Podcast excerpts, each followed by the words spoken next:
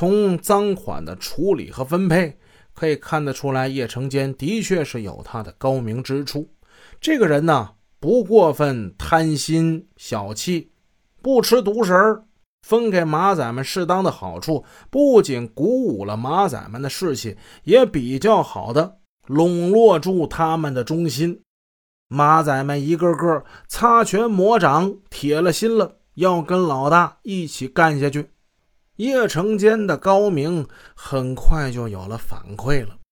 阿莲最初也是一个替地下钱庄送钱的打工人，干了一段时间之后，他就跟地下钱庄的老板发生了矛盾了。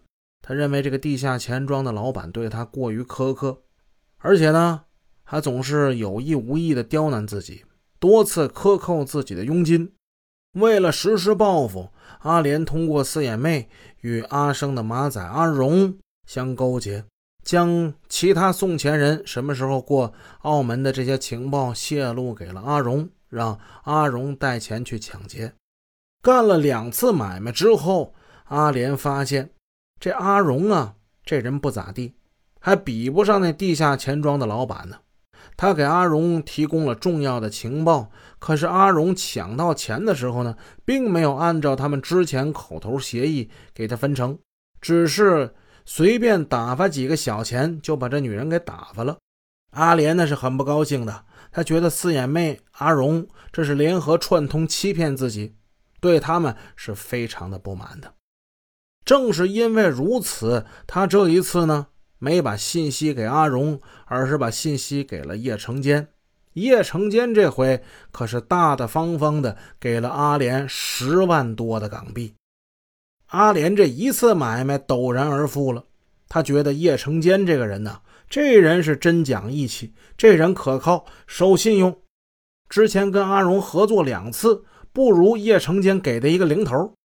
那要是这样的话，那我帮谁，我不帮谁，这不是显而易见的事了吗？打这儿开始，他也就更愿意把情报交给叶成坚了。